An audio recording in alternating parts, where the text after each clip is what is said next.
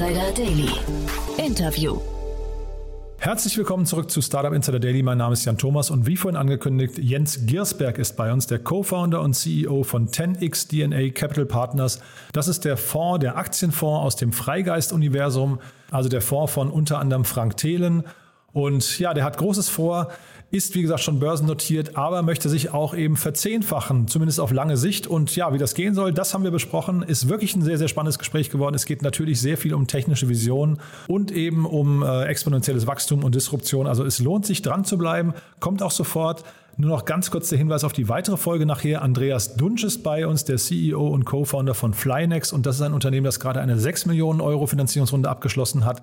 Und da geht es um das Thema Drohnen und Daten. Also auch ein sehr, sehr spannendes Thema, ein Zukunftsthema. Das hatte ich so nicht auf dem Schirm. Und deswegen haben wir auch da ein bisschen ausführlicher gesprochen, weil die Welt von oben eben ganz anders aussieht als die Perspektive, die wir so jeden Tag haben. So, also das lohnt sich. Wie gesagt, 16 Uhr geht es dann weiter.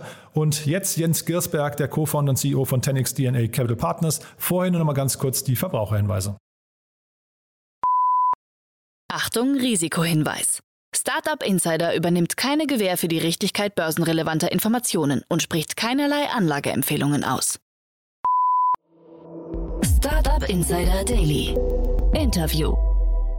Also ich freue mich sehr, Jens Giersberg ist hier, Co-Gründer und CEO von 10x DNA Capital Partners. Hallo Jens. Hi, vielen Dank, dass ich hier sein darf. Ja, toll, dass du da bist. Und wir sprechen über euren Fonds, den äh, ja ein Team rund um Frank Thelen initiiert hat und den du jetzt, glaube ich, äh, ja, vornehmlich äh, verwaltest oder, oder mit koordinierst, ne? Ja, genau. Also ähm, äh, Frank äh, Thelen, äh, die weiteren Freigeist-Partner, Freigeist ist der Venture Capital Fund von dem Frank Thelen ähm, und ich haben diese Gesellschaft zusammen gegründet und aufgelegt und ein Team aufgebaut, was in der Tat jetzt am 1.9. den sogenannten Disruptive Technologies Fonds oder die Fonds äh, gelauncht hat. Und ähm, genau, ich manage das Team ähm, als Geschäftsführer äh, der Gesellschaft, die dahinter steht, äh, steuere den Research-Prozess, ähm, orchestriere sicherlich auch äh, ein Stück weit die Titelauswahl mit und ähm, genau, bin da sehr engagiert seit äh, jetzt schon äh, einigen Monaten dabei. Kannst du uns mal erzählen, also weil für mich ist es ein relativ ungewöhnlicher Schritt, dass ein VC anfängt, einen Publikumsfonds aufzulegen. Ähm, wie kam es dazu? Also ähm, der eigentliche Auslöser war eigentlich, dass ähm, aus dem äh, Venture Capital Geschäft von Freigeist, das äh, zunehmend erfolgreich ist, ähm, einiges an Rückflüssen erwartet wird. Ähm, vielleicht habt, äh, haben das einige von euch verfolgt. Äh, Lilium ist zum Beispiel zu einer äh, Bewertung von dreieinhalb Milliarden ähm, US-Dollar an die Nasdaq gegangen, äh, aber auch bei anderen Investments wie zum Beispiel AirUp oder Accenture ähm, sind, sind große weitere Investoren, unter anderem Tiger, Global oder auch eine Sequoia mit ihrem ihrem ersten europäischen Ticket in, in Central eingestiegen, so dass es jetzt auf einmal zunehmend Rückflüsse aus diesem Geschäft gibt. Und Frank hat sich eigentlich überlegt, diese Rückflüsse werde ich nie sozusagen in der, in der Komplettheit wieder ins Venture Capital Business investieren können, weil was Freigeist macht, ist wirklich Seed Financing. Das heißt also relativ kleine Tickets, ein, zwei, drei Millionen. Ähm, und die Rückflüsse, die es da jetzt gibt, die sind einfach in einer ganz, ganz anderen Größenordnung. Und auf der Basis äh, wollte Frank ähm, einfach sein Geld professionell sozusagen verwalten. Er hat auch viele Jahre vorher schon immer recht erfolgreich in Technologieaktien mit Tesla, mit Tencent investiert äh, und hat dann eigentlich gesagt, okay, warum machen wir das nicht viel, viel ähm, ähm, und öffnen das auch, äh, wie du gesagt hast, sozusagen für, für den öffentlichen Markt. Weil was wir, was wir schon haben wollen, ist, ist einfach ein Team aus Leuten, die wirklich Technologie verstehen. Das heißt also Leute mit Physik, Biologie, Chemie-Hintergrund, die diese Unternehmen richtig verstehen. Ähm, und je, je mehr Assets du natürlich da hast, umso besser kannst du so ein Team bezahlen.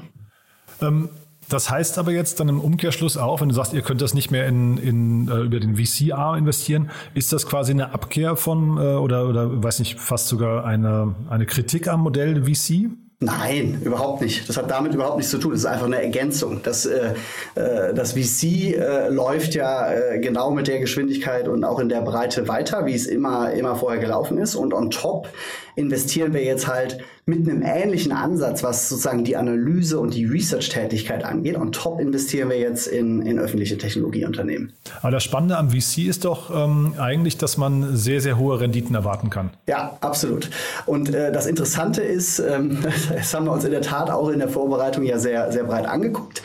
Ähm, und äh, das Interessante ist, wenn du dir zum Beispiel einmal Sequoia anguckst, sicherlich einer der besten äh, VCs der Welt, wenn die einfach äh, ihre Investments sozusagen sozusagen im VC-Stage nicht gemacht hätten, sondern ihre Investments einfach immer zum IPO-Zeitpunkt gekauft hätten, dann hätten die damit im Public Market mehr Rendite gemacht als mit ihren VC-Investments. Ja, ich, ich sage jetzt nicht, dass das immer so sein wird. Ich sage nur, es zeigt, dass auch der Public Market signifikante äh, Renditechancen bietet. Das hat natürlich auch ein signifikantes Risiko. Die Technologiewerte sind in der Regel sehr, sehr volatil. Man braucht einen langen Anlagehorizont. Ähm, man, man braucht eine Toleranz für diese Volatilität und das Risiko ist einfach signifikant erhöht in dieser Anlageklasse. Aber es gibt auch aus unserer Sicht eine sehr, sehr große Chance. Aber es gibt ja zeitgleich auch jede Menge Titel, was ich UiPath oder, oder Coinbase oder sowas, die mir da jetzt einfallen, die ähm, deutlich unter, also Coinbase hat jetzt, glaube ich, jetzt in den letzten Wochen wieder ein bisschen berappelt, aber die deutlich unter dem Ausgabepreis eigentlich äh, äh, dann irgendwie äh, navigieren. Ist das ja. nicht hinterher auch eine große Gefahr? Also läuft man da nicht auch die Gefahr, dass man möglicherweise nur noch Outsider-Informationen hat und nicht mehr die Insider-Informationen und gar nicht genau weiß, was ein Titel wert ist? Äh, sicherlich. Es ist natürlich schwieriger, einen öffentlich gehandelten Titel, der sehr groß ist, der vielleicht in den USA notiert ist, ähm, zu beurteilen als ein VC-Investment, wo du jeden Tag sozusagen Zugriff auf das Management hast, wo du, äh, wo du im Zweifel auch mithelfen kannst, um das Unternehmen weiterzuentwickeln. Das ist hier nicht der der Fall. Trotzdem ist unser Anspruch schon, jedes Unternehmen extrem tiefgehend zu verstehen, und zwar von ganz vielen verschiedenen Seiten, sei es die Technologie, sei es das Management, sei es das Geschäftsmodell.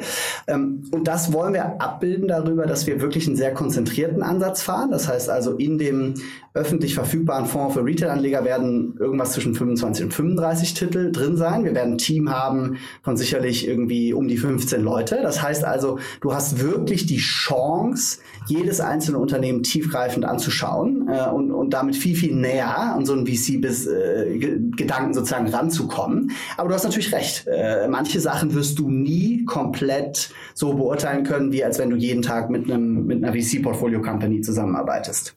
Damit das Ganze jetzt vielleicht ein bisschen konkreter wird, lass uns doch mal vielleicht so über zwei, drei Titel sprechen, die dir dabei einfallen. Was sind denn so Themen, die euch gerade faszinieren und wofür man dann auch ein Research-Team braucht, um die zu beurteilen? Ja, also äh, wir haben auf der einen Seite haben wir ein paar größere Titel drin, die wahrscheinlich den meisten was sagen werden, wie, wie eine Tesla, wie eine Palantir, aber auch eine Coinbase, von der du gerade sprachst, die, auf die wir, glaube ich, einen deutlich anderen Blick oder ja, einen breiteren Blick haben als andere Investoren. Wir haben aber auch äh, super spannende kleinere äh, Titel drin, zum Beispiel eine Too Simple, die bauen Autonomous Driving Technology für, für Trucks in den USA, ähm, eine Lifecycle, die äh, Recycle-Batterien adressieren eines der größten äh, Probleme aus unserer Sicht im Bereich E-Mobilität.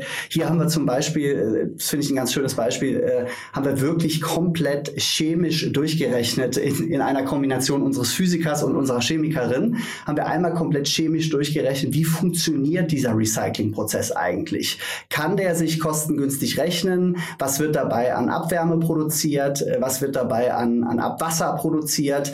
Ähm, und, und wie funktioniert dieser Prozess eigentlich? Und sind da wirklich mit, mit sagen wir mal, tiefgehendem Research äh, zu der Konklusion gekommen, dass die Technologie stark und spannend ist, dass der Prozess so funktioniert und sich auch in eine Bruttomarge übertragen kann, wie wir die erwarten würden. Ähm, und der Markt, äh, von dem haben wir sowieso am Anfang überzeugt. Aber ich glaube, Lifecycle ist ein schönes Beispiel, wo man, wo man, wo wirklich unsere technologische Expertise uns massiv geholfen hat, äh, den Titel zu beurteilen. Mhm. Also ich finde euren Ansatz, wie gesagt, ganz spannend, muss ich sagen. Zeitgleich ähm, technologische Expertise, das muss mir nochmal erklären. Ihr seid 15 Leute, jetzt habe ich mir eure Teamstruktur mal angeguckt. Da sind jetzt nicht die Leute drin, die ich erwarten würde, die dann so ganz, ganz tief reingehen. Also ich, ich sehe da jetzt keine Chemiker zum Beispiel. Ne? Wie, doch, doch, doch, doch. Doch, doch, doch. Wir haben, äh, ja, Gingy ist eine, hat ein Chemical Engineering Master Degree. Ähm, wir haben Richard, der ist, äh, der hat äh, in Physik promoviert und auch in, in in, Physik geforscht. Äh, eine Zeit lang hat das dann Aha. abgerundet mit nochmal einer Unternehmensberatung. Äh, wir haben Leute, die haben Engineering-Hintergrund. wir haben zwei Biologinnen, äh, die wirklich an teilweise äh, auch äh, Krebszellentechnologie forschen. Also wir haben wirklich äh, find, aus unserer Perspektive Leute, die technologisch diese Unternehmen verstehen können. Und das verknüpfen wir dann mit Leuten, die eher so ein Profil haben wie ich, also ein Corporate Finance Profil um, um auch auf der Basis natürlich müssen wir einen Blick für den, den Wert des Unternehmens dann entwerfen. Äh, das heißt also, wir übersetzen immer am Ende unsere Erkenntnisse auch in ein Modell und bilden uns eine Meinung zum Preis, äh, zum fairen Preis des Unternehmens. Ja, und fairer Preis und Wert, das finde ich jetzt eine spannende Sache, weil ich, ich habe äh, in einem Interview in der Welt gelesen, da, da oder in einem Bericht in der Welt, da hieß es, ihr wollt einen Ten-Bagger aufbauen, einen sogenannten Ten-Bagger. Und da frage ich mich ja, wie geht das zum Beispiel mit einer Aktie wie Tesla? Ja, äh, also nicht jede Aktie, die wir die wir halten, wird sich verzehnfachen. Ich glaube, das wäre ein hehres Ziel. Aber wir, wir haben schon das Ziel, dass die Aktien, die wir im Portfolio haben, sich vervielfachen können. Äh, und das Potenzial sehen wir auch bei Tesla. Ähm, wir haben auf 10xdna.com ähm, eine sehr, sehr breite Analyse zu Tesla auch veröffentlicht ähm, unter, unter Expertise. Gerne mal reinschauen bei, bei Interesse. Und wir glauben, Tesla ist ein Unternehmen, wo die Leute in fünf, vielleicht auch in sieben, acht Jahren äh, zurückschauen werden und sagen werden, die Autos von Tesla waren so ein bisschen wie die Bücher von Amazon, wirklich nur der Anfang äh, einer breiten Erfolgsgeschichte auf dem Weg zu einem integrierten Technologiekonzern. Äh, wir glauben, dass eine Tesla unfassbar gut positioniert ist im, im Bereich äh, Elektroautos. Ähm, und das wissen aber wahrscheinlich die meisten. Wir glauben aber auch, dass der Energiebereich von Tesla noch echt breites Potenzial hat, fast genauso viel wert zu werden wie der Autobereich selber. Wir glauben, dass Tesla einer der führenden Player im Bereich künstliche Intelligenz ist. Wenn man sich einmal den KI-Day ähm, anschaut äh, vor, ich glaube, drei Monaten oder so, äh, kann ich echt nur empfehlen. Das ist einfach unfassbar beeindruckend. Wir glauben, dass Tesla, was Chip-Technologie angeht, wahrscheinlich auf Augenhöhe mit Nvidia ist, ein Unternehmen, was selber äh, 600 Milliarden Market Cap als Chip-Hersteller hat ähm, und so weiter und so fort. Das heißt also, wir haben so eine Art Sum of the Parts. Das heißt also, wir haben die Einzelteile von Tesla einmal separat bewertet in unserem Research. Äh, wir glauben also, dass in der Summe dieser Teile da noch signifikantes Potenzial nach oben da ist. Auch wenn Tesla natürlich nach klassischen Maßstäben, jetzt mal im Vergleich zu anderen Auto-OEMs, hoch bewertet ist. Mhm. Bei euch auf der Seite und auch in den Artikeln über euch tauchen zwei Begriffe immer wieder auf. Das eine ist Disruption und das andere ist ja. ähm, exponentielles Wachstum. Kannst, ja. du, kannst du die beiden Begriffe mal irgendwie ein bisschen einordnen? Also äh, vielleicht fangen wir mal mit Disruption an. Was genau umfasst das eurer Meinung nach? Ja, also wir, wir versuchen äh, am Anfang oder äh, wir suchen eigentlich nach Märkten, wo wir sagen, in diesen Märkten gibt es äh, massive Ineffizienzen. Ja, ich äh, nutze immer so ganz gern als Beispiel das Thema äh, Wartung von äh, von Flugzeugen oder von mir aus auch von LKWs, ähm, die einfach, wo du einfach irgendwie alle sechs Wochen fährst in die Werkstatt, lässt mal nachgucken. Ähm, äh, du könntest es aber auch viel, viel besser machen und proaktiver, um, um die Uptime deines Flugzeuges, äh, wie es zum Beispiel Palantir bei Airbus macht, äh, massiv äh, in die Höhe zu schrauben. Also das heißt, wir suchen nach Märkten mit Ineffizienzen, die dann wiederum durch Technologien signifikant äh, adressiert werden können, diese Ineffizienzen. Und diese Technologie muss dann im dritten Schritt auch noch skalierbar sein. So, und wenn, wenn du diese Dreierkombination hast, dann hast du das Potenzial, dass diese Technologie signifikant diesen Markt äh, disruptiert. Ich weiß nicht, ob das das richtige Verb ist. Äh, auf jeden Fall hat sie das Potenzial, ein Riesenproblem im Markt zu lösen und damit sehr, sehr erfolgreich zu werden. So, ähm, das ist sozusagen einmal die Ausgangsposition. und dann muss es ein Unternehmen geben, was diese Technologie hat was im Zweifel auch einen sogenannten unfairen Vorteil in dieser Technologie hat, weil es viele Jahre Erfahrung hat, weil es Patente hat, weil es ähm, äh, woher auch immer dieser Vorteil äh, am Ende des Tages rührt, was ein Management hat, das, äh, das diese, diese Technologie orchestrieren und entwickeln kann und was das dann auch noch in ein Geschäftsmodell übersetzen kann, äh, was entsprechendes Wachstum zeigt äh, und, und entsprechend nachhaltig ist und eben dieses exponentielle Wachstum, um zum zweiten Punkt zu kommen, dann damit abbildet. Alles dadurch getrieben getrieben, dass es ein signifikantes Problem in einem Markt adressiert mit einer Technologie, die die relativ proprietär ist und die auch skalierbar ist. Was siehst du denn für Beispiele für exponentielles Wachstum? Gibt es in der Technologie überhaupt, also in solchen Größenordnungen, wie ihr sie braucht, äh, exponentielles Wachstum? Ja, absolut, absolut. Ich meine, wenn, vielleicht gehen wir nochmal zu dem, zu dem Lifecycle-Beispiel zurück. Ähm, das ist ja, die, die recyceln Batterien. Und das wird nicht erst ab, äh, ab 2025, wenn sozusagen die ersten E-Autos, wie man jetzt denken könnte, irgendwie zurückkommen, äh, relevant, sondern bereits heute gibt es irgendwie einen zehnprozentigen Scrap-Anteil in der Produktion von Elektrobatterien. Das heißt also, bereits heute können die signifikant Batterien recyceln. Äh, wir glauben, dass die Nachfrage nach den Rohstoffen für die, äh, für die Batterien, e egal in welche Batterie man jetzt am Ende des Tages, an welche man jetzt glaubt, mehr oder weniger unbegrenzt sein wird. Man sieht das ja gerade gerade. Es gibt eine massive Batterieknappheit. Das heißt also, das ist, das ist ein Riesenproblem, was adressiert äh, werden muss, erstens.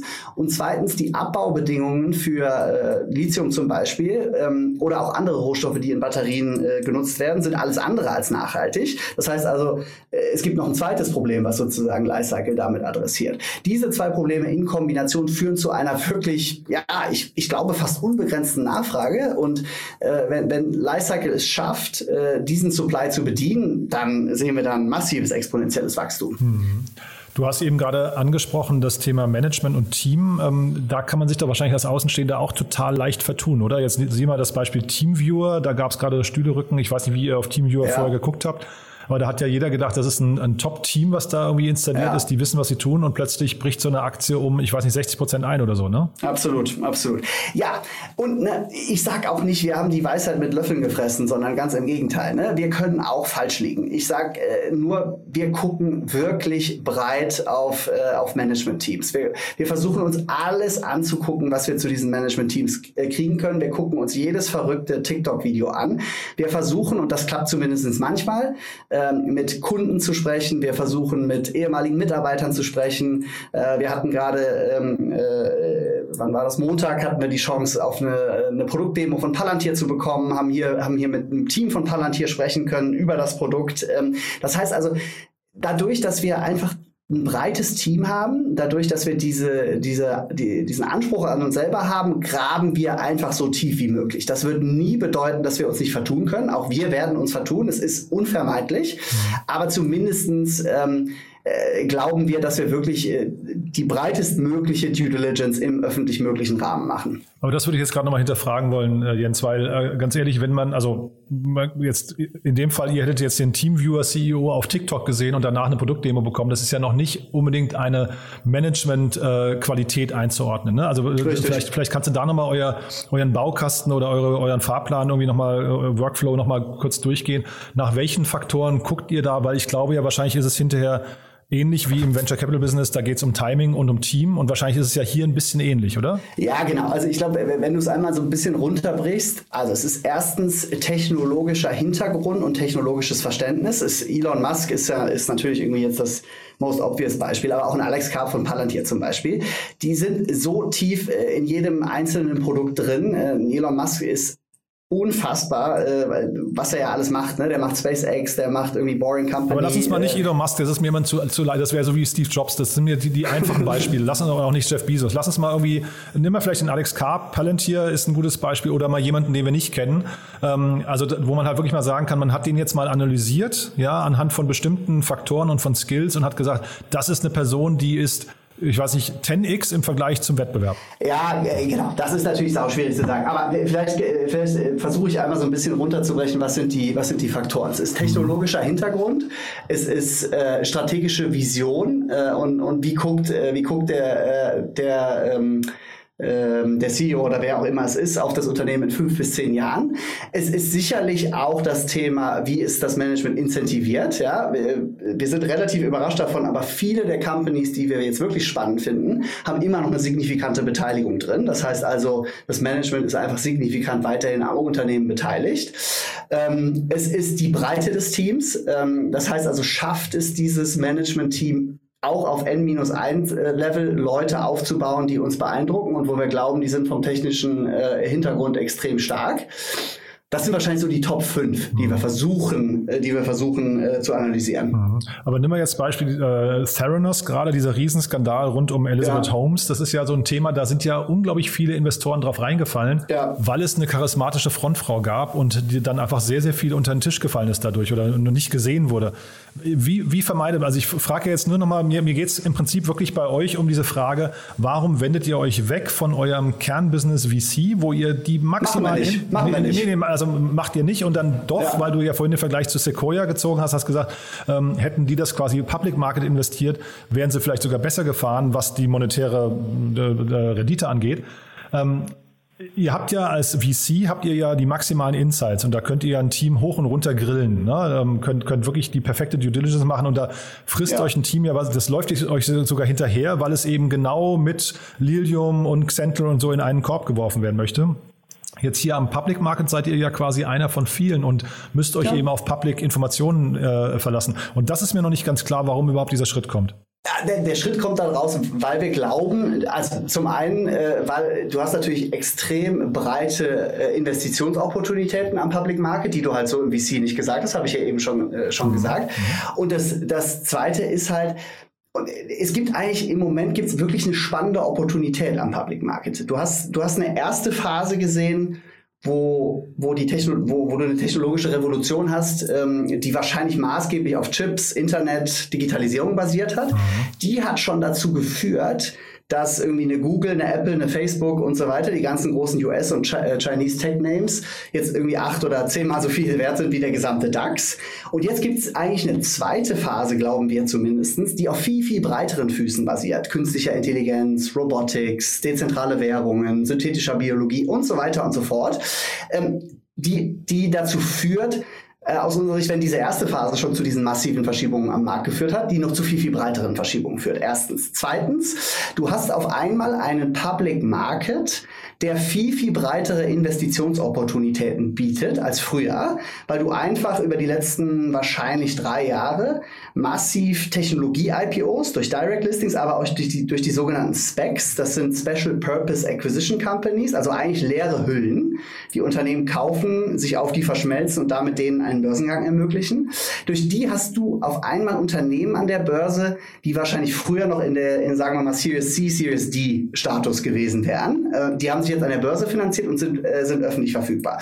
Und wir glauben, diese Opportunität, diesen ganz breiten äh, Technologieumschwung, den wir gerade sehen und der, der, der läuft aus unserer Sicht und der jede Industrie disruptiert, um das, das falsche Verb nochmal zu nutzen. Aha. Und auf einmal dieses ganz breite Technologieuniversum am Public Market, äh, wo auf einmal Unternehmen da sind, die wahrscheinlich früher noch nicht da gewesen wären. Mhm. Das ist eine, eine große Opportunität. Und die wollen wir eigentlich gerade nutzen. Also das verstehe ich auch, äh, den Bereich Specs, glaube ich, sofort. Da seid ihr ganz nah dran am Venture Capital, beziehungsweise das ist ja fast nur eine Fortführung ähm, der, wie du es gerade gesagt hast, der Finanzierungsrunden. Was dann für mich nicht ganz reinpasst, ist das Thema Palantir. Also da, weil da seid ihr ja an einer ganz anderen Ecke. Da seid ihr ja quasi bei ja. einer erwachsenen Company oder Tesla, ne? Da, wo, wo quasi schon alles etabliert ist und wo man ja jetzt eigentlich nur darauf hoffen kann, dass die mal größer werden noch oder deutlich signifikant größer werden, als sie heute sind, ne? Ja, genau, aber das glauben wir, dass das die Kombination ist. Ne? Äh, dass wir, wir sagen, auf der einen Seite äh, nehmen, wir, nehmen wir Companies, die durchaus auch einen gewissen Etablierungsgrad schon erreicht haben, wo wir aber eine Perspektive darauf haben, dass sie sich ver, verdrei- oder verfünffachen können, weil wir vielleicht auch eine andere Perspektive haben als andere Marktteilnehmer und Tesla zum Beispiel viel mehr als integrierten Technologiekonzern wahrnehmen. Das ist die eine Seite und die andere Seite ist genau die, die du gerade angesprochen hast. Ne? Die Earlier Stage Companies, die wir wirklich technologisch tiefgehend verstehen. Aber wir finden, das schließt sich nicht aus. Ne? Wird sich über Zeit das Gewicht vielleicht mehr ein bisschen in die zweite Kategorie verschieben? Wahrscheinlich schon. Ähm, aber äh, ich, ich habe absolut nichts dagegen, jetzt im Moment Palantir und Tesla im Portfolio zu haben. Oder auch eine Coinbase, die wir total spannend finden. Weil wir einfach glauben, da, da ist noch dieses immense Potenzial. Und apropos Potenzial, seht ihr denn so eine Art mögliche Wachablösung irgendwann mal, dass so eine GAFA oder man muss ja glaube ich sagen GAFAM mit, mit Microsoft noch, dass ja. die mal irgendwie, ähm, weiß nicht, auch nochmal angegriffen werden und dass es da eine Wachablösung geben kann irgendwann mal? Boah, das ist eine echt schwere Frage. Da, ich glaube, der, der, der, musst du dich jetzt stellen. Also, jetzt seid, seid ihr die Experten. Das ist eine echt schwere ne? Frage. Ja, ja ich, also ich weiß nicht, ob ich wirklich die Antwort habe. Ähm, äh, also lass uns mal eine Google nehmen ähm, äh, als ein Beispiel. Ich glaube, Google ist im Search Engine Bereich nicht mehr einholbar. Das ist der, Google im Bereich Search Engine ist die Definition von unfairem Vorteil, weil die Google Search Engine einfach über so viele Jahre so viele unfassbar viele Daten gesammelt hat und einfach immer jeden Tag besser wird. Ich glaube, das ist die Definition von unfairem Vorteil und uneinholbar. Wir haben auch gesehen, dass ja sogar andere große Tech-Companies mit wirklich viel Geld versucht haben, in dem Bereich Fuß zu fassen. Das hat nicht funktioniert. Also ich glaube, das ist uneinholbar. Ähm, äh, wird eine Google angreifbar sein im Bereich Autonomous Driving, wo sie mit Waymo unterwegs sind? Auf jeden Fall. Ja? Ähm, von daher ist die Antwort wahrscheinlich eine differenzierte. Ähm, oft ist es wahrscheinlich so, dass die, die fünf äh, großen US-Tech-Unternehmen in ihrem absoluten Kerngeschäft wirklich, wirklich sehr schwer angreifbar sind. Und da kann ich mir auch eine Wachablösung nur schwer vorstellen. Zumindest sagen wir mal über die nächsten fünf Jahre. Ähm, in vielen Bereichen, in die zum Beispiel eine Google jetzt weiter expandiert, gibt es eine ganz andere Wettbewerbssituation. Hm. Nee, nächste fünf Jahre, das ist, das halte ich natürlich auch für unrealistisch. Aber ich glaube, wir kennen ja alle schon so diese Phasen, wo wir ja, immer richtig, mal ja. marktdominierende Player hatten. So, ich sag ja. mal, so ein Intel war so ein Fall oder ähm, äh, keine Ahnung, AOL, ne? Also so, wo man immer so das Gefühl hatte, Yahoo, wo man das Gefühl hatte, die, die, das sind irgendwie Marken, die einfach den Markt schon dominieren und dann plötzlich werden die angegriffen von links und rechts und man hat es ging dann plötzlich auch schneller, als man gedacht hat. Ne? Und deswegen. Ja, ja, ja. Und, und vielleicht noch ein Gedanke, wo du das gerade so sagst. Ähm, wir sehen ja gerade oder haben gesehen einen relativ breiten Technologie-Crackdown in, in China. Ne? Und, und eins der Kerntriebfedern war, die großen Internetunternehmen äh, sind zu monopolistisch unterwegs, sind nicht mehr innovativ genug. Ähm, Common Prosperity ist natürlich auch eine große Triebfeder ähm, und so weiter und so fort. Aber das heißt natürlich, solche Eingriffe des Staates, die dann wiederum dazu führen, dass die großen, äh, großen Tech-Unternehmen ein Stück weit geschwächt werden, die dazu führen, dass kleinere Unternehmen gepusht werden, können natürlich sozusagen in, in, in so eine Richtung wirken. Und wenn man sich anguckt, was bei der, äh, bei der FTC in den USA gerade passiert mit der Neubesetzung ähm, ich glaube, das ist eine Yale-Professorin, äh, Frau Kahn, äh, wenn ich mich, wenn ich es jetzt gerade richtig habe, die, sagen wir mal, deutlich progressiver auf dieser Anti-Monopoly-Seite unterwegs sein könnte, wenn man, ihr, wenn man ihre Papers mal so grob überfliegt, dann ist das sicherlich etwas, was dazu beitragen könnte, dass zumindest mal in, in den nächsten zehn Jahren sich, sich auch da was tut. Trotzdem, äh, bei dem Google Search Engine zum Beispiel bleibe ich dabei, uneinholbar auf, auf lange Zeit. Mhm. Was sind denn so, was sind denn so Technologien, die jetzt vielleicht noch ein bisschen un oder technologische Trends auch, die jetzt noch nicht ganz so im Fokus äh, liegen, wo ihr sagt, boah, die begeistern uns total? Also du hast jetzt vorhin schon so zwei, drei Portfolio-Companies ja. oder ich weiß gar nicht, ob man von Portfolios spricht, äh, aber ähm, also wo ihr investiert seid, aber was sind denn so generell so Trends, wo du sagst, boah, da passiert gerade so richtig, richtig viel? Ja, also ich glaube, der alles übergreifende Trend ist wahrscheinlich künstliche Intelligenz äh, und äh, die Hunderten von, äh, von Anwendungsmöglichkeiten, sei es irgendwie Autonomous Driving, sei es äh, die, die Steuerung von Softwaresystemen. Es gibt unfassbar viele Anwendungsmöglichkeiten. Wahrscheinlich ist das der größte übergreifende Trend gerade. Äh, die Rolle der künstlichen Intelligenz, die Entwicklung der künstlichen Intelligenz und was da alles passiert. Ähm, was uns wirklich, wirklich begeistert, ist im Moment der ganze Bereich synthetische Biologie. Also wie wirklich Zellen programmiert werden, um Dinge zu tun, wie DNA verändert werden kann, um wirklich Krebs äh, zu heilen, hoffentlich äh, in der Zukunft, ähm, äh, wie, Zell, wie, wie DNA anders zusammengefügt wird. Ähm, das ist etwas, was uns wirklich massiv begeistert. Wir haben auch eine, eine Fate im Portfolio, die, die an Masterzellen arbeitet, die für, ähm, die für äh, Immunzellentherapie äh, äh, ausgelegt sind, so, sogenannte Masterzellen, die dann wiederum Krebszellen töten können unfassbar spannendes Feld aus unserer Sicht. Ähm, wir haben das ganze Thema äh, dezentrale äh, Anwendungen, was wir echt spannend finden. Ich weiß das werdet ihr ja verfolgt haben, äh, wenn man die Sorare Series B war es, glaube ich, gesehen hat mhm. äh, im Bereich NFTs. es ist wirklich, äh, das hat eine Dimension angenommen. Jetzt hat gestern, glaube ich, Coinbase einen Deal mit der NBA ähm, zum ganzen Thema NFT äh, ver veröffentlicht. Mhm. Unfassbar spannendes Feld ebenso. Aber auch das Potenzial von Smart Contracts zum Beispiel und wie viel im Finanzsystem, wie viel im Versicherungsbereich, äh, im Bereich äh, Blockchain passieren könnte. Das sind vielleicht so ein paar Beispiele von Dingen, die uns gerade echt bewegen. Hm. Jetzt hast du nicht genannt das Thema Nachhaltigkeit ähm, und da vielleicht mal damit verbunden die Frage, wir reden ja jetzt gerade über Kapital, über den sinnvollen Einsatz von Kapital und Absolut. kann nicht Kapital eigentlich hinterher, wenn es in die richtigen Themen kanalisiert wird, eigentlich auch ein, hat das nicht einen sehr, sehr großen Hebel oder vielleicht sogar den größten Hebel hinterher, diese Nachhaltigkeitsproblematiken, die wir gerade haben, zu lösen? Also jetzt KI und, und äh, äh, synthetische Biologie und sowas, Biotech, äh, haben sicherlich da irgendwie angrenzende Potenziale, aber müsste man nicht als Fonds sogar hingehen und sagen, wir investieren gezielt in Wachstums, ähm, exponentielle Wachstumstitel, die aber zeitgleich auch einen positiven Impact noch haben? Ja, also wir, wir schauen uns die, die ESG-Team sehr, sehr breit an. Äh, wir glauben auch, ähm, dass äh, nur Unternehmen nachhaltig erfolgreich sein können, die, ähm, die, die sozusagen über diese Komponenten hinweg auch nachhaltig agieren, weil wir einfach glauben, wenn du das nicht tust, kriegst du über kurz oder lang ein Problem mit dem Regulator, mit äh, in Europa den Gewerkschaften, mit deinen Mitarbeitern, ähm, mit deinen Kunden, weil sie dich nicht mehr mögen. Also äh, alleine schon aus diesen Gesichtspunkten glaube ich, dass ein Unternehmen nur nachhaltig erfolgreich sein kann, wenn es wirklich sich auch nachhaltig äh, in diesen Bereichen ähm, aufstellt. Ähm, oft ist es ja in der Tat auch so, dass diese disruptiven Technologien, zum Beispiel eine Lifecycle äh, oder auch eine Too Simple, die Autonomous Driving Technologie baut. Äh, wir haben uns auch äh, äh, gucken uns gerade sehr sehr ähm, sehr sehr intensiv ein Electric Bus OEM an äh, zum Beispiel, dass die auch sehr breit äh, Nachhaltigkeitsthemen adressieren beziehungsweise äh, zum Umweltthemen, äh, die wir auch wiederum als Ineffizienz in, in Märkten ansehen, äh, adressieren. Das heißt also die Oft sehen wir eine Verbindung zwischen, zwischen disruptiver Technologie und dem positiven Impact ähm, auf Umwelt, Gesellschaft äh, und so weiter.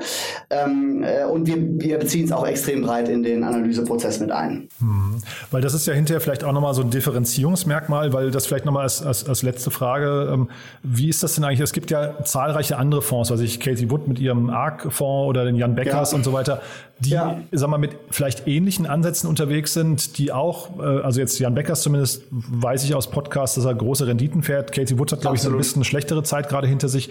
Aber ähm, wie differenziert man sich denn da insgesamt? Ja, genau. Also äh, beides aus unserer Sicht äh, großartige, äh, großartige Produkte. Ähm, und ähm, ich glaube, die erste Antwort ist, äh, unser größter Wettbewerb ist jetzt erstmal das Sparbuch ja, und Negativzinsen. Äh, und es gibt unfassbar viel Potenzial, einfach äh, Geld äh, von sozusagen nicht produktiven Anlagemöglichkeiten in produktive Anlagemöglichkeiten erstmal zu bewegen. Und, und nochmal der ganz klare Hinweis dazu, wir glauben nicht, dass unser Produkt etwas ist, was was mehr als eine Beimischung in einem Portfolio sein sollte, mhm. äh, sondern das ist etwas, wir glauben, man sollte Exposure zu Tech haben, aber es sollte wirklich als Beimischung mit ein paar Prozent des Vermögens geschehen. Entschuldige, ganz äh, kurz, weil, weil, es, weil es risikobehaftet ist. Äh, absolut, ja, weil, okay. weil, es einen langen Anlagehorizont erfordert, weil es risikobehaftet ist, weil es volatil ist und mhm. Volatilität auszuhalten ist echt nicht einfach. Ne? Ist echt nicht einfach. Es kann wirklich wehtun und das ist kein gutes Gefühl. Und deswegen äh, lieber, lieber mit ein paar Prozent äh, als Beimischung sehen, aber trotzdem partizipieren recherchieren, sich interessieren, weil das, was da gerade passiert, ist einfach, äh, ist einfach unfassbar. Und dann nochmal vielleicht zur Unterscheidung. Ähm, ich möchte mich jetzt auch nicht zu breit zu den, zu den Produkten äußern, die beide, nochmal, beide wirklich super sind. Ja? Und wer in, in BitCapital investiert, macht bestimmt keinen Fehler. Habe ich selber auch schon getan. Ähm, wir, wir konzentrieren uns auf uns selber. Ich glaube, wir haben wirklich diese äh, diese tiefen technologischen Hintergründe im Team. Ich glaube, äh, das, das ist bei den Wettbewerbern dann doch nicht so, dass du den mhm. Physiker hast, der promoviert hat in Physik und geforscht hat in Physik, dass du die Biologen hast, die selber an, an dieser Technologie im Zweifel forschen und uns helfen, die zu verstehen. Ähm, und wir äh, einfach auf dieser Basis wirklich technologisch das Unternehmen verstehen können und das immer in den Mittelpunkt stellen. Ich glaube schon, dass das ein gewisses Alleinstellungsmerkmal ist. Ich kenne jetzt die äh, Teamstruktur von Katie Wood nicht äh, im Detail, aber ich habe im Vorfeld Vorfeld kurz geguckt, die haben 37 Leute, ihr wollt 15 sein. Also da sind ja wahrscheinlich auch ein paar Experten dabei, die dann möglicherweise irgendwie auf Augenhöhe auch agieren können, oder? Ja, genau, das will ich auch nicht bestreiten. Ne? Die machen einen super Job, super Kommunikation, die haben auch echt gutes Research. Also äh, und äh, sind, glaube ich, auch mit irgendwie 50 Milliarden Assets an Management da in einer ganz anderen Liga als wir im Moment unterwegs. Von daher äh, ne? Äh, super, super Produkt. Äh, können wir, äh, verfolgen wir mit viel äh, Enthusiasmus. Naja, Stichwort Volatilität, also die 50 Milliarden ist vom Februar noch, heute sind es, sind es okay, nur noch 42 verstehe. Milliarden. Ne? Also verstehe. Okay, Deswegen, gut, muss man, danke für den Hinweis. Nee, nee, macht ja, ja du, das ist, das ist ja, du hast ja gerade selbst gesagt, äh, im volatilen Markt, das sind ja auch Wetten, ne? von daher muss man, muss man da vielleicht tatsächlich einfach tapfer sein und, und Augen zu und durch, vielleicht auch nicht jeden Tag auf den Kurs gucken.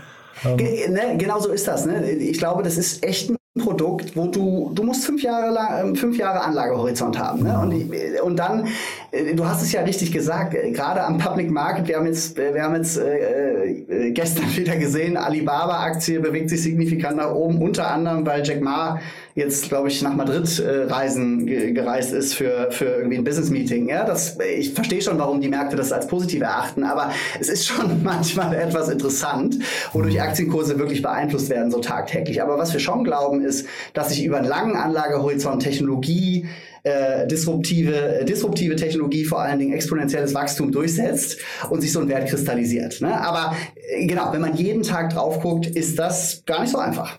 Ja, ich finde das tatsächlich, wo du es gerade ansprichst, so ein bisschen fragwürdig von außen betrachtet, wenn so jetzt, ich will jetzt nicht über Elon Musk schon wieder reden, aber wenn dann so ein Tweet allein irgendwie Märkte Absolut. bewegt, ne? Genau. Ähm, ist denn eigentlich äh, jetzt, wie gesagt, Frank, Frank ist bei euch der, der größte, ich habe mir den Cap-Table angeguckt, der, dem, dem gehört das, glaube ich, zur Hälfte, ne, etwas über zur Hälfte eure, eure Company hier. Ähm, ist der denn auf dem Weg dahin, so ein bisschen so ein Vordenker zu werden? Ich will jetzt auch nicht seinen Wirecard-Tweet, den er oder sein, sein Video, was er da mal zum falschen Zeitpunkt äh, losgelassen hat, jetzt irgendwie überstrapazieren. Aber ist der denn jemand, der da irgendwann auch mal so im kleinen Stil vielleicht Märkte zumindest in, in seinem Segment bewegen, bewegen könnte? Das weiß ich nicht. Und das, äh, ich glaube auch, das interessiert uns auch nicht so sehr. Wir wollen keine Market Maker oder Market Mover sein, sondern wofür wir Frank im Team schätzen, ist, dass er einfach wirklich eine visionäre Perspektive auf die Themen hat, äh, ein extrem gutes Gefühl dafür, wie die Welt in fünf bis zehn Jahren äh, aussehen könnte. Äh, und das verknüpft mit einem Judgment für Personen, mit einem Judgment für Teams, mit einem Judgment für das Potenzial von Technologien. Und Aber er ist, er ist deswegen, schon, Entschuldigung, wenn ich da kurz reingehe, er ist ja schon mittlerweile auch fast eine Medienpersönlichkeit, kann man sagen. Ne? Absolut. Ne? Permanenter genau. sagen wir, Dauergast bei Markus Lanz, eine Riesenreichweite auf Twitter und LinkedIn und so weiter. Also das, das ist schon jemand, der dann zumindest diesen Reach hat oder diese, diese, diese äh, Reichweite. Und deswegen frage ich gerade, ob das dann irgendwann auch Teil von eurer Kommunikationsstrategie wird, damit vielleicht auch sogar in die, in die Kurs, weil wir reden ja jetzt, wenn du bei Specs so ein Lilium-Kurs am Anfang waren ja, glaube ich, drei Milliarden, als das Ding rausgekommen ist. Ne? Ähm, da brauchst du ja vielleicht nicht viel, um da auch mal einzugreifen. Ja gut, also aber wir wollen ja hier keine, keine Marktmanipulation oder Marktbewegung äh, hervorrufen. Ja, Manipulation meine ich auch nicht, ne? genau, ja. Ne? Ganz, sondern ganz im Gegenteil, wir wollen ja eigentlich in Ruhe unsere Arbeit machen können und, äh, und in Ruhe in Unternehmen äh, investieren können, ohne dass wir den Kurs bewegen am Ende des Tages. Ne? Das ist äh, eigentlich ist uns das wichtiger. Okay. Äh, und deswegen wollen wir, wollen wir uns im Zweifel auch eher nach oben begrenzen, was die Größe des Fonds angeht, so dass wir wirklich äh, einfach das exekutieren können, was wir im Research Research, ähm, äh, im Research analysiert haben, ohne da Großbewegungen am Markt auszulösen. Ja, also von daher, das, das steht nicht auf der Agenda und ist auch aktuell nicht unser Ziel. Von daher warst auch du heute hier und nicht der Frank, ne? also, so, genau. also auch der Frank hätte äh, das heute genauso erklären können. Der hätte wahrscheinlich, hoffe ich zumindest, dasselbe gesagt. Super. Und sag mal, wann, wann, du hast jetzt ein paar Mal fünf Jahreshorizont gesagt, wann ist der richtige Zeitpunkt, um zu bewerten, ob zumindest äh, ihr auf dem richtigen Kurs seid? Also jetzt, ne, wir wollen jetzt nicht die kurzfristigen langfristigen Betrachtungen, äh, ich glaube jetzt gerade seid ihr zwei Prozent oder sowas im Plus, hatte ich gesehen, aber ähm, wann ist der richtige Moment und vor allem, was ich ja wirklich jetzt spannend finde, wann kann man sehen, ob das tatsächlich eine Blaupause wäre für weitere erfolgreiche VCs, jetzt nehmen wir mal Early Bird, die auch gerade mehrere spannende Exits mit UiPath und sowas gemacht haben, ähm, dass die quasi ihr Geld vielleicht eher sogar tatsächlich an der Börse unterbringen. Ja, genau. Also ich glaube schon, dass du uns ein paar Jahre äh, geben musst. Ne? Okay. Sind das jetzt zwei, drei oder, oder noch mehr? Das weiß ich jetzt noch nicht so genau. Ne? Es gibt sicherlich Unternehmen in unserem Portfolio, die, die sich schneller äh, gut entwickeln können. Und wir haben auch schon den einen oder anderen Kandidaten dabei, der sich jetzt schon sogar seit dem 1.9. sehr gut entwickelt hat. Ja, ähm, das, das freut uns natürlich. Aber am Ende des Tages kommt es darauf an, was haben wir wirklich in, in ein paar Jahren äh, an, an Wert kreiert. Und wie haben sich vor allen Dingen diese Unternehmen entwickelt, wie eine Too Simple zum Beispiel, die wirklich erst in 24 richtig ihr Produkt auf die Straße bringen wird. Ne? Und, und da gibt's vorher Meilensteine und hoffentlich gehen die in die richtige Richtung. Aber erst in 24 wird richtig abschätzbar sein, ist das, wird das Unternehmen so erfolgreich, wie wir uns das gerade äh, erhoffen. Von daher, genau, du brauchst, ein, du brauchst einen längeren Anlagehorizont, du brauchst eine Toleranz für Volatilität und, ähm, äh, und dann ähm, äh, sehen wir zumindest große Chancen. Super. Dann würde ich sagen, also spätestens 2024 sprechen wir uns wieder. Aber vielleicht wir vorher mal so eine Wasserstandsmeldung, wie es läuft. Vielleicht Absolut, auch nochmal so ein Update. Nichts dagegen. Genau, so ein Update, welche, welche Technologien bei euch noch in weiteren Fokus gerückt sind. War ein super spannendes Gespräch. Haben wir was Wichtiges vergessen aus deiner Sicht? Ich glaube nicht. ich ja. fand es auch gut. Ja, ich habe gesehen, ihr sucht noch Leute. Vielleicht kannst du da noch einen Satz zu sagen, einfach äh, welche Art von Leuten ihr sucht und äh, welche Teamkultur ja. da zu erwarten ist. Ja, super gerne. Ähm, wir äh, suchen in der Tat weiterhin nach Leuten, die äh, tiefe äh, Technologie-Hintergründe haben. Das heißt also, die wirklich aus den Bereichen Physik, Biologie, Chemie äh, kommen. Wir suchen auch gerade nochmal spezifisch jemanden, der sich äh, im, Kryptobereich noch tiefer auskennt äh, als wir und, äh, äh, und den Bereich bei uns noch breiter abdecken kann. Ähm, wir suchen auch äh, weiterhin Leute, die einen Kapitalmarkt-Hintergrund mitbringen, weil das ist genau die Kombination, die wir, die wir haben wollen im Team. Von daher freuen wir uns da über, über jedwede Bewerbung. Ähm, und die Kultur ist, glaube ich, eine, ähm, eine wirklich offene und kommunikative. Ich glaube, wir haben echt äh, ein cooles Team mittlerweile aufgebaut, äh, in dem es wirklich Bock macht, in dem jeder äh, und jede eine, eine, Stimme hat, in dem jede Meinung zählt und am Ende das bessere Argument. Äh, wir diskutieren wirklich jeden einzelnen Titel rauf und runter und immer weiter. Äh, und manchmal ist das anstrengend, aber es macht im Großen und Ganzen echt viel Spaß, äh, super tief in die Unternehmen reinzuschauen und an der Schnittstelle zwischen ja, Finanzen, Kapitalmarkt und Technologie zu arbeiten. von daher ja, freuen wir uns auf eure Bewerbung. Super. In Bonn sitzt ihr, ne? So ist es. Alles klar. Cool, Jens. Also dann hat mir das auch großen Spaß gemacht und dann bleiben wir in Kontakt und machen dann einfach irgendwann nochmal ein Follow-up, ja? Ich freue mich drauf. Super, ich mich auch. Danke, Danke für die Einladung. Genau, Ciao. dir auch. Bis dann. Ciao. Startup Insider Daily, der tägliche Nachrichtenpodcast der deutschen Startup-Szene. So, das war's. Das war Jens Giersberg. Vielen Dank nochmal, Co-Founder und CEO von 10x DNA Capital Partners. Damit sind wir durch. Wir kommen nachher nochmal wieder. Um 16 Uhr geht's hier weiter. Dann, wie gesagt, mit Andreas Dunsch, dem CEO und Co-Founder von Flynex. Und da sprechen wir, ich habe es ja vorhin gesagt, über das Thema Drohnen und Daten. Und dort gab es eine Finanzierungsrunde in Höhe von 6 Millionen Euro und eingestiegen ist unter anderem Steel Capital. Das ist der Corporate Venture Fonds von Steel und ja, ist ein sehr, sehr spannendes Thema und hat auch, glaube ich, ganz, ganz viel Potenzial nach vorne raus. Also hört euch das mal an. Wie gesagt, 16 Uhr sind wir wieder hier und ja, bis dahin euch noch eine wundervolle Zeit. Ciao, ciao.